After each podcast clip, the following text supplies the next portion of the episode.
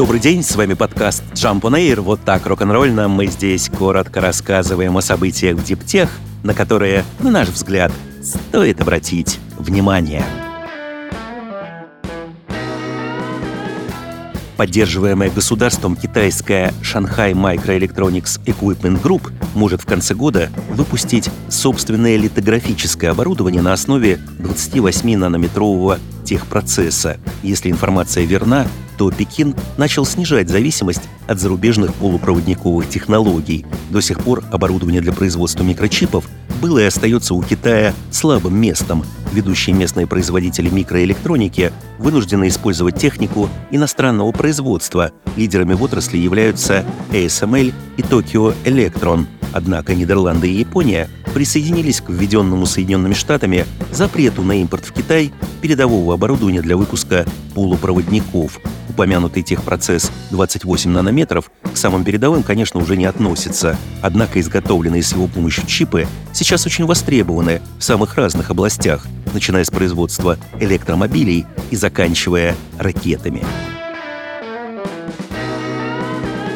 Китайские фирмы нашли лазейку, чтобы и дальше иметь доступ американскому аккумуляторному рынку. Для этого они начали инвестировать в производство на территории Южной Кореи. Это может подорвать усилия администрации Байдена по ограничению участия Китая цепочки поставок электромобилей, пишет агентство Bloomberg.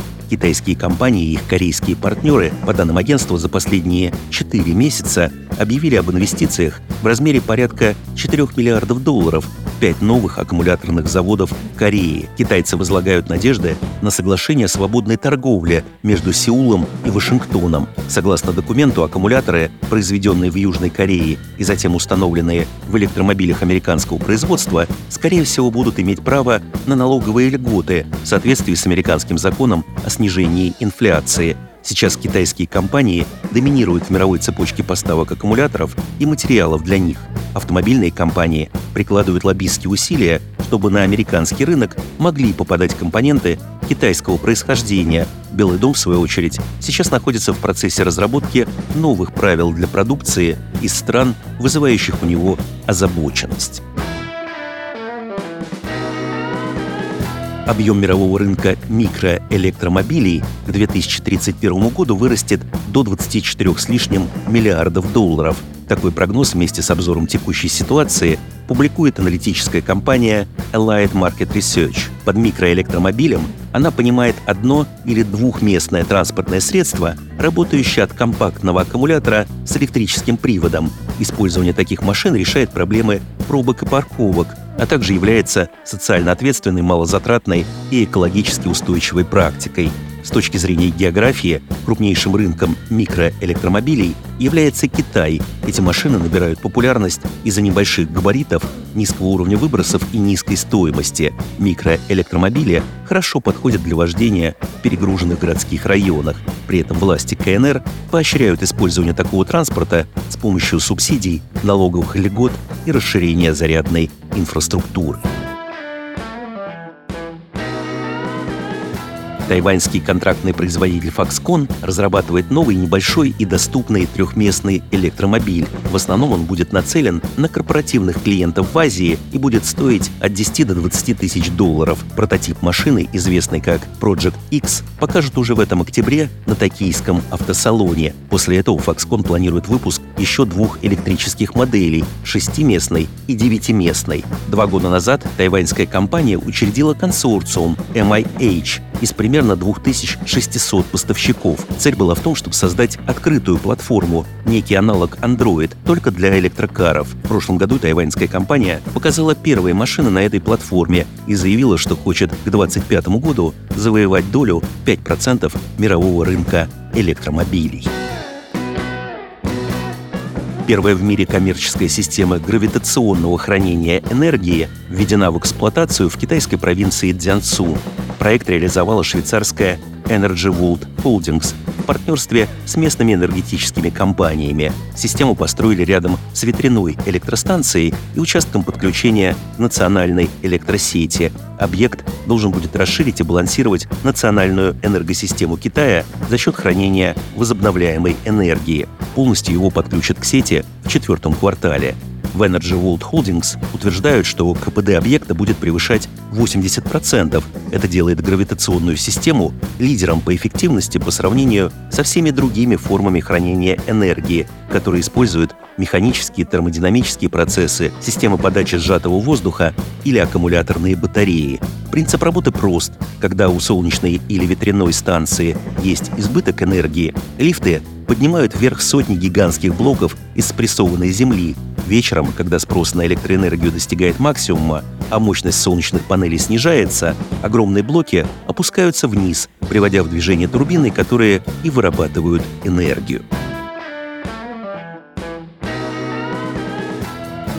Бетон, если смешать цемент с техническим углеродом, то есть с сажей и водой, обретает свойства суперконденсатора, который может отдавать энергию для питания дома или зарядки электромобиля. Простое и дешевое решение предложили исследователи из Массачусетского технологического института. Не сказать, чтобы идея была абсолютно нова. Еще пару лет назад ученые из технологического университета Чалмерса предложили использовать бетон для хранения энергии, но их идея требовала, чтобы внутри бетона находились сетчатые электроды из углеродного волокна. Коллеги из MIT пошли другим путем. Они использовали особенности взаимодействия воды и цемента. Суть в том, что вода образует в твердеющем бетоне разветвленную сеть каналов, а технический углерод из-за своих гидрофобных свойств естественным образом эти пространства заполняет, образуя токопроводящую сеть. Она имеет фрактальную структуру более крупная, ответвления разделяются на более мелкие, и это создает углеродные электроды с чрезвычайно большой площадью поверхности, проходящие по всему бетону. Два таких ответвления, погруженные в электролит и разделенные изолирующим слоем